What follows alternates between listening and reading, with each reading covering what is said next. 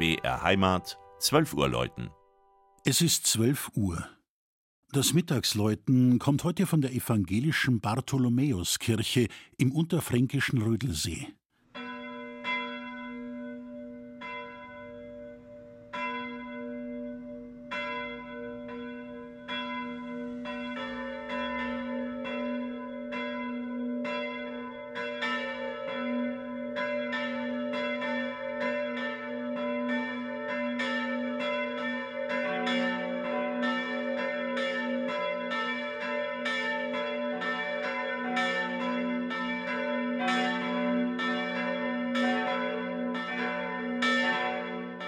Wer von Iphofen auf den Schwanberg hochfährt, zum Wandern oder zum Besuch des bekannten geistlichen Zentrums, umrundet Rödelsee fast vollständig.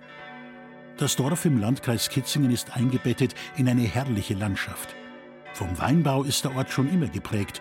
Kenner des Frankenweins schmecken beim Namen Rödelsee die ganze Buntfarbigkeit der Käupererde am Schwanberg.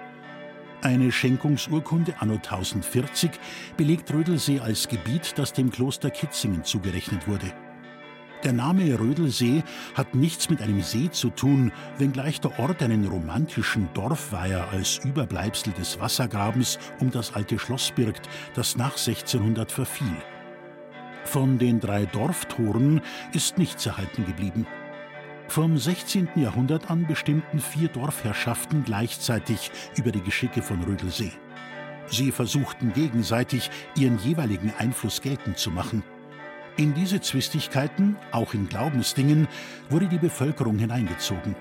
Evangelische und katholische Christen benutzten seit 1651 zwar die damalige Kirche gemeinsam, doch aufgrund finanzieller Streitigkeiten stürzte 1770 der baufällige Turm auf das Kirchenschiff und zerstörte es. In der Folgezeit entstanden in direkter Nachbarschaft zwei Kirchen mit dem Namen St. Bartholomäus. Die vier Glocken des evangelischen Gotteshauses, 1899 und 1949 gegossen, läuten heute ins Land. Sie erklingen im Wachet-auf-Motiv und laden ins Kircheninnere ein zum Betrachten des Kanzelaltars im Markgrafenstil, der Orgel gleich darüber mit ihrem spätbarocken Prospekt, des klassizistischen Taufsteins und des messingvergoldeten Kronleuchters. Er weist mit seiner Verzierung von Weinlaub und Trauben ebenfalls auf die Bedeutung des Weinbaus für die Gemeinde Rödelsee hin. Das Mittagsläuten aus Rödelsee von Klaus Alter. Gelesen hat Christian Jungwirth.